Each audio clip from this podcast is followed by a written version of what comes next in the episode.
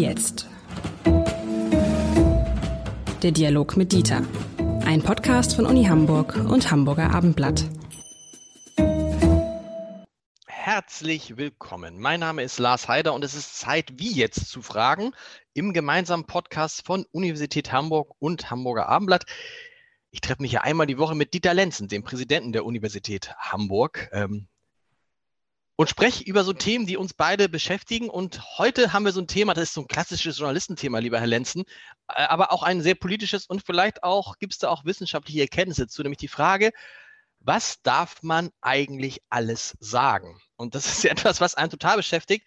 Und meine These ist ja da, erstmal vorweg, eigentlich darf man alles sagen in unserem Land. Das ist der Kern unseres Landes, oder? Man darf ja, alles erst sagen. Einmal, erst einmal ein Gruß in die Runde, natürlich äh, auch meinerseits. Äh, ja, unsere Verfassung äh, erlaubt das im weitesten Sinne. Und das ist äh, eine, eine Errungenschaft, die nach der Zeit des Nationalsozialismus natürlich mit besonderer Werbe in das Gesetz, in das Grundgesetz geschrieben worden ist. Aber man kann nicht alles sagen. Es gibt auch Begrenzungen. Und die Begrenzung der sogenannten Meinungsfreiheit, die dort ja verankert ist, ähm, äh, befindet sich dort, wo andere Schutzgüter, äh, die die Verfassung formuliert hat, wo andere Schutzgüter verletzt würden.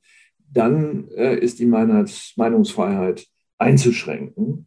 Und ähm, das, der, der, der prominenteste Fall ist ja der, der vor einigen Jahren Gesetz geworden ist, nämlich das Verbot, den Holocaust zu leugnen.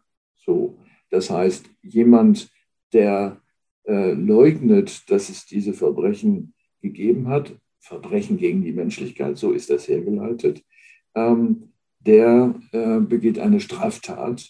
Und ähm, die Idee ist dabei zu sagen, äh, es muss darauf geachtet werden, dass die Meinungsfreiheit nicht selbst die Menschenwürde und damit die Rechte von anderen äh, berührt. Ähm, das ist inzwischen auch in einem anderen Fall ja so aufgegriffen worden und ist noch im Gesetzgebungsverfahren auch oder dauerhaft, nämlich die Frage, äh, ist Verbreitung von Hass ähm, im Internet beispielsweise, ist das nicht auch äh, eine notwendige Begrenzung, äh, die die Meinungsfreiheit erfahren muss? Ähm, also Hass gegen Personen oder Gruppen, äh, also auch Minderheiten natürlich, da geht es ja meistens. Ja, äh, das äh, gehört auch dazu. Äh, hier würde man argumentieren, da solche Äußerungen geeignet sind, nicht nur die Menschenwürde zu verletzen, sondern in diesem Fall ja möglicherweise auch die Unverletztheit der Person, die Unversehrtheit der Person, möglicherweise sogar die, das, den Anspruch auf Leben zu bedrohen, müsste man an dieser Stelle die Meinungsfreiheit begrenzen. Aber da muss man sich natürlich auch über die Grenzen der Grenzen unterhalten. Und das ist eigentlich die interessanteste Frage. Ja, genau, das will ich nämlich wissen. Wo, wo geht das, wo, gehen, wo beginnen diese Grenzen? Denn das eine ist ja, nehmen wir jetzt mal das Beispiel Holocaust, das ist ja keine Meinung. Also es kann ja sein, dass Leute meinen, den Holocaust hat es nicht gegeben.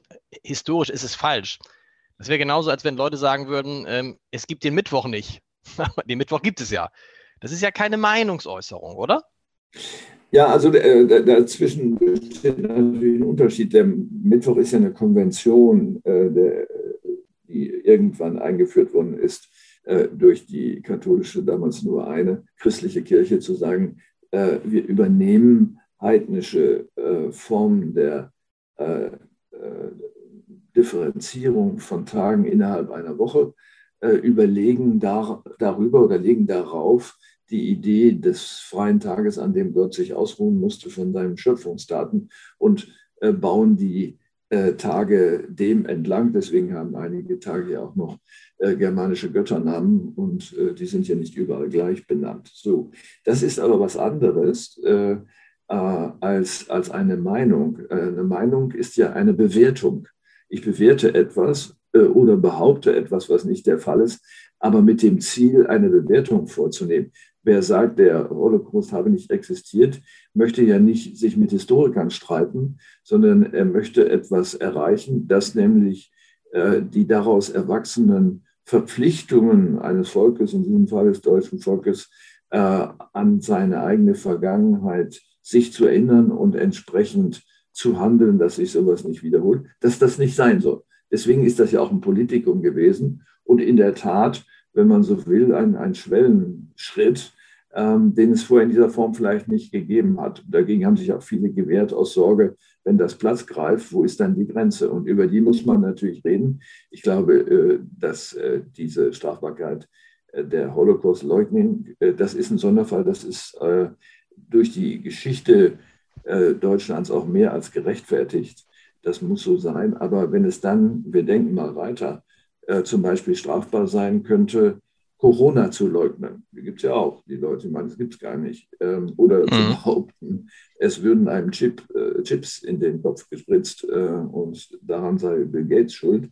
Äh, dann sind das ja auch Tatsachenbehauptungen. Ähm, es mag sein, dass einige Irre daran glauben, aber ähm, das Entscheidende ist, es wird vorgetragen mit einer politischen Absicht. Äh, und äh, die ist dann ja meinetwegen in bestimmten politischen Lagern äh, schlicht nur vorgetragen, um das politische Handeln einer jeweiligen Regierung zu konterkarieren und zu sagen, das machen die alles falsch, die lassen zu, dass wir in unserem Leben gefährdet werden und so weiter. Ähm, also mit anderen Worten, jetzt muss man genau gucken, wo lässt man eigentlich zu, dass das Leugnen von etwas ähm, verboten wird. Da können Sie sich ja alle möglichen Dinge ausdenken, was Sie alles verbieten wollen, weil es gefährlich ist, wenn es vorgetragen wird. Äh, das ist ein sehr schwieriger äh, Balanceakt, sowohl ein politischer, aber auch ein ethischer. Genau, das ist aber der, der, da rühren wir doch wirklich an den Kern unseres Systems. Denn wir, Sie und ich müssen doch wirklich dafür kämpfen, dass Leute auch sag mal, fast schon den größten Schwachsinn behaupten dürfen. Also es kann ja nicht sein, also wenn es nämlich dann, wenn es nämlich so weit käme, dass jetzt zum Beispiel Sie oder ich bestimmen könnten, was andere Leute sagen würden, dann hätten wir ein grundsätzliches Problem. Sondern ich, ich bin froh, ich, ich, bin jetzt nicht froh, dass es Querdenker gibt oder Leute, die behaupten, Bill Gates schippt sie oder so. Aber ich bin froh, dass sie das sagen können, weil das zeigt, wie freiheitlich unsere Gesellschaft ist. Wenn sie es nicht sagen könnten, hätten wir ein viel größeres Problem, als wenn sie es sagen. Ja, das ist richtig. Äh, deswegen äh, muss man mit Verboten dort auch zurückhaltend sein. Aber äh, man muss sich Gedanken darüber machen, wie konstruieren wir nicht strafrechtlich, sondern darüber hinausgehend oder dahinter zurückbleibend, wie konstruieren wir die Konsequenzen aus solchen Behauptungen. Wer im Internet Unfug verbreitet, äh, erfährt ja in der Regel gar keine Konsequenzen, nicht in dem Sinne, dass er belangt wird, sondern er muss sich nicht rechtfertigen. Und äh, das ist etwas, was es ja vorher nicht gegeben hat, als das Internet nicht existierte wenn Sie in der Zeitung Unfug geschrieben hätten, dann müssten Sie sich rechtfertigen, entweder vor dem Verlag oder vor, den, vor dem Chefredakteur Haider äh, oder natürlich, und das ist das Entscheidende, vor einer Öffentlichkeit, die vielleicht sagt, also diese Zeitung kaufe ich nicht mehr, die so einen Unfug schreiben. Äh, mit anderen Worten, es gab Kontrollmechanismen, ähm, die verhindert haben, dass einfach irgendetwas herausgeballert wird und man sich um die Folgen nicht scheren muss. Äh, Im Grunde würde man sich das natürlich Unfug, ähm, man würde sich so eine Art Redaktion des Internets äh, wünschen, wie es das bei Zeitungen und beim Fernsehen und anderen Medien äh, gibt, die den schlimmsten Unfug verhindert. Das ist nicht realistisch, vielleicht auch nicht wünschenswert. Und es gibt ja auch gute Gründe zu sagen, ja, aber diese Freiheit ist natürlich auch ein äh, Freiheitsgewinn gegenüber dem Monopol, den vorher vielleicht Medien hatten. Da konnte man ja nicht einfach sagen, hallo, hier bin ich, ich möchte mal was bei euch schreiben. Ähm, das war sowieso nicht möglich, außer Leserbriefen, die dann auch nochmal selegiert wurden und äh, gemischt oder wie auch immer. Also mit anderen Worten, diese Herausforderung, die äh, die sozialen Medien uns geben, haben wir, was die Gestaltung von Konsequenzen angeht, noch nicht im Griff. Und da muss man sich was einfallen lassen, äh, wie sich solche Menschen dann auch öffentlich rechtfertigen müssen äh, und ähm, ja, in, ins Gespräch kommen, sage ich mal vorsichtig. Aber ist diese Rechtfertigung, das finde ich einen interessanten Punkt, diese Rechtfertigung, dieser Rechtfertigungsdruck ist mir aufgefallen, wann immer Hendrik Streeck, dieser das Gegenmodell von Christian Drosten, unseren Virologen, sich geäußert hat, dann hat er oft Sachen gesagt, die anderen nicht gefallen haben. So hat immer eine andere Meinung gehabt und musste sich dann dafür rechtfertigen, zum Beispiel, indem Leute gesagt haben, Sie riskieren damit, dass noch mehr Leute sterben. Wollen Sie das damit, dass noch mehr Leute sterben, was ja so ein Totschlagargument ist? Und dann fand ich das schwierig, dass man versucht hat, Menschen, also ich bin jetzt nicht, ich, ich habe ja keine Ahnung von Virologie, aber ich bin jetzt auch kein großer Henrik Streeck-Fan, aber da geht schon los. Warum muss ich mich eigentlich definieren als Fan von irgendjemandem? Aber dass man versucht hat, den Mund tot zu machen, was so weit ging, dass zum Beispiel der Spiegel dann äh, aufgelistet hat, das hat Christian Drosten gesagt, das war alles toll, das hat Henrik Streeck gesagt oder hier Jonas Schmidt-Schanasit aus Hamburg, das war alles Quatsch. Und was passierte, ist Ihnen das mal aufgefallen? Jonas Schmidt-Schanasit und Henrik Streeck äußern sich, also Henrik Strick äußerte sich noch ein bisschen in der Corona-Pandemie. Jonas Schmidt-Schanasit, ab einem bestimmten Punkt hat man von dem nichts mehr gehört. Und da habe ich gedacht, das kann doch nicht sein, dass Menschen, die Wahrheiten, ne, Wahrheiten Quatsch, aber Meinungen neben dem Mainstream ähm, ähm, ähm, ähm, artikulieren, plötzlich dann verschwinden. Das ist ein sehr interessantes Thema, an dem ich äh, zufällig gerade auch wissenschaftlich arbeite, weil sich schon die Frage stellt, ob wir das Verhältnis von Wissenschaft, Öffentlichkeit und Politik neu justieren müssen. Äh, Politik hat ähm, ja ne, die Neigung, ähm, die wissenschaftlichen Meinungen äh, zur Legitimation heranzuziehen, die den längst getroffenen Entscheidungen entsprechen. Diese Neigung gibt es. Ich habe Anfang der 70er Jahre im Kultusministerium in Nordrhein-Westfalen gearbeitet. Da war es selbstverständlich, dass der Kultusminister äh, den Befehl ausgab an die wissenschaftlichen Mitarbeiter, was ich dort war, belegt mal bitte, äh, daran erinnere ich mich noch, dass ein Gymnasialabschluss genauso viel wert ist wie ein Berufsschulabschluss oder umgekehrt. Dafür müsst ihr Daten finden. So, das heißt, es gab eine politische Auffassung, die sollte durchgesetzt werden und das sollte wissenschaftlich unterlegt werden. Viele Wissenschaftler haben sich dem gebeugt und an der Stelle begann es, ähm, dass die starke Schranke zwischen der wissenschaftlichen Tatsachenüberprüfung und Benennung, Bekenntnis, ne, Professor heißt Bekenner, äh, dass diese Schranke auf der einen Seite und auf der anderen Seite der Politik überwunden wurde. Das kriegen sie nicht mehr zurückgedreht, weil interessenfreie Wissenschaft gibt es nicht. Schon allein die Auswahl von Themen ist interessengeleitet. Also muss man sich überlegen, was machen wir, dass die Politik da nicht einfach hantieren kann mit Wissenschaftlern, sondern dass sie selbst unter Begründungsdruck gerät, wenn sie sich entscheidet, äh, einen der Herren, die Sie gerade benannt haben, äh, in seiner Auffassung äh, eher zu bevorzugen und sagen, wir folgen hier hm, der Auffassung des Instituts für sowieso. Und dafür haben wir gute Gründe. Ähm, wir glauben, und dann kann man Gründe benennen, die selbst wiederum wissenschaftlich unterlegbar sind. Oder man sagt, die Lage ist unklar. Es gibt divergente Auffassungen. Ähm, das heißt, wir stehen alleine. Das ist so. Es gibt ja auch Dinge, wo es keine wissenschaftlichen Meinungen gibt. Äh, und wir entscheiden dann wie eh und je, nämlich nach unserem besten Wissen und Gewissen. Dieses Verbrennen mit wissenschaftlichen äh, Auffassungen, die scheinbar sicher sind, ist gefährlich. Umgekehrt ist aber auch zu erwarten, von den Wissenschaftlern und Wissenschaftlerinnen, dass sie selbst unter Begründungspflicht stehen.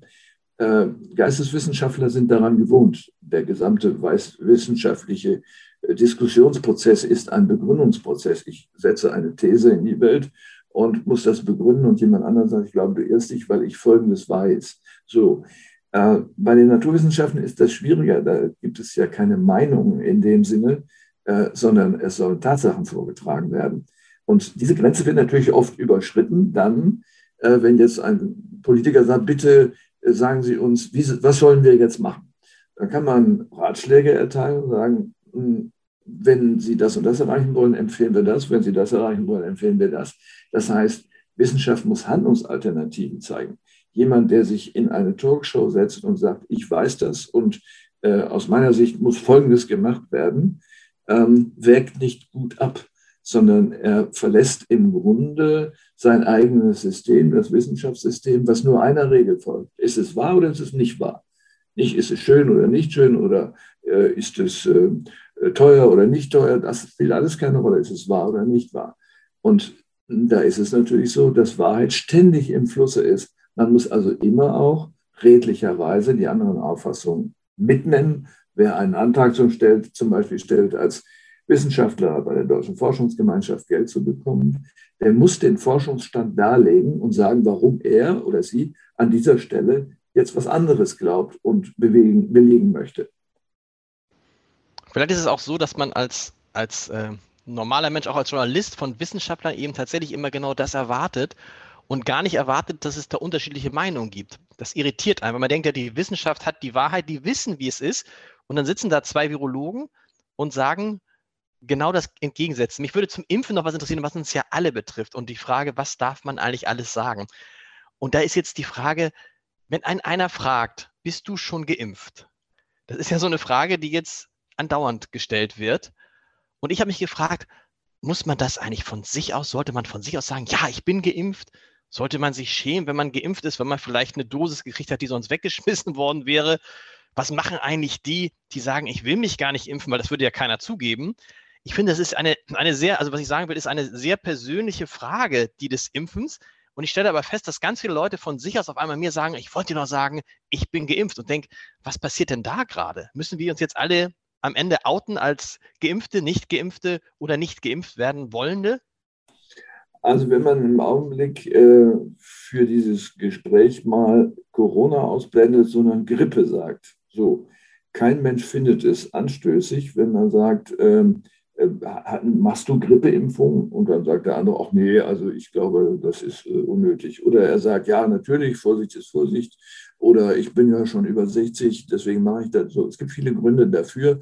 Und der normal vernünftige Mensch wägt die ab und entscheidet sich äh, so oder so.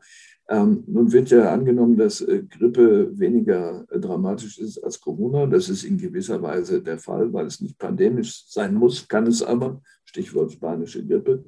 Ähm, aber wenn wir jetzt den akuten Zustand uns angucken, da scheint es um Leben und Tod für den gesamten Globus zu gehen.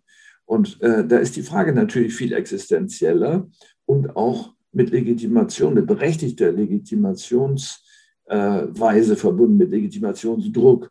Also ich finde schon, dass jemand, der sich nicht impfen lässt, das legitimieren muss. Das ist nicht eine Frage von Meinungen, sondern das, das, das stimmt, aber muss ich, wenn mich jetzt, also jemand fragt, mir hat mir neulich ein, ein Kollege erzählt, so, er sagt, unter uns, ich bin geimpft worden, aber ich möchte nicht darüber sprechen, weil die Leute dann natürlich, wenn ich ihnen sage, ich bin schon im Februar geimpft worden, sich sagen, Moment, der ist irgendwie Mitte 40, warum ist der schon im Februar geimpft worden? Da ist er, der muss ja irgendwas anderes haben. Das heißt, man gibt dann ja Sachen von sich preis, die ehrlich gesagt ja keinen interessieren sollten, keinen anderen. Ja, wenn man die Sorge hat, dass unterstellt werden könnte, man habe irgendeine Vorerkrankung und dass diese Unterstellung schlimm sei, dann kann man diese Meinung haben. Aber es ist ja die Frage, mit wem reden Sie? äh, ist ja ein Unterschied, ob Sie das mit einem Sportfreund machen oder mit irgendjemandem im Laden. Äh, also mit anderen Worten, wir haben ja auch noch Konventionen, die uns erlauben, bestimmte Fragen nicht jedem zu stellen, sondern die situationsabhängig äh, zu machen. Ähm, und das muss natürlich jedem überlassen sein, zu sagen, du, das finde ich jetzt so intim, du fragst mich auch nicht, ob ich heute schon Sex hatte. Also mit anderen Worten, äh, es gibt Schwellen, wo man sagt, da ist dann die Persönlichkeit äh, berührt und da fragt man eigentlich nicht, wenn man zu weit von der Person entfernt ist oder man kennt sie gut genug, dann sagen, na, wie machst du das denn? Ich finde es auch, ich find's auch, es kann ja auch zu einem Tick unhöflich sein.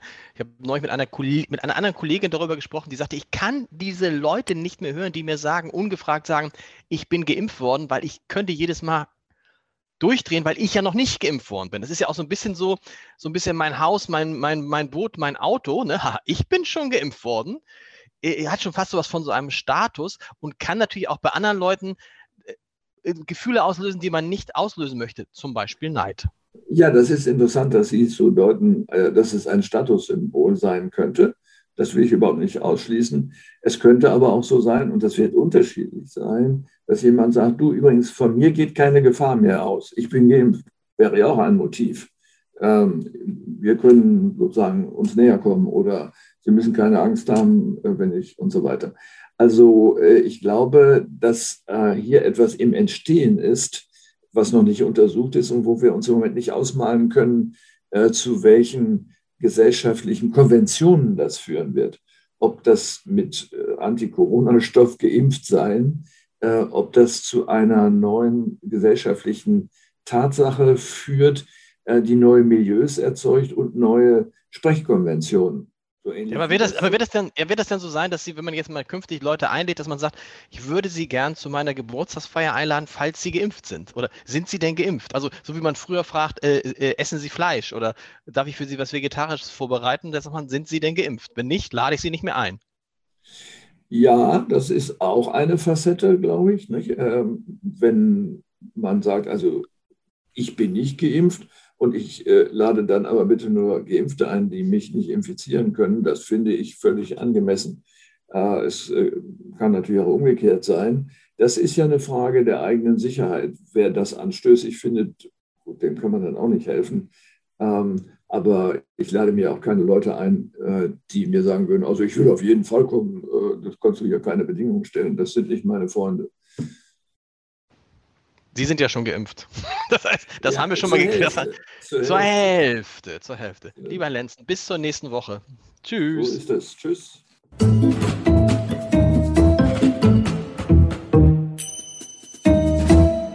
Weitere Podcasts vom Hamburger Abendblatt finden Sie auf abendblatt.de slash podcast.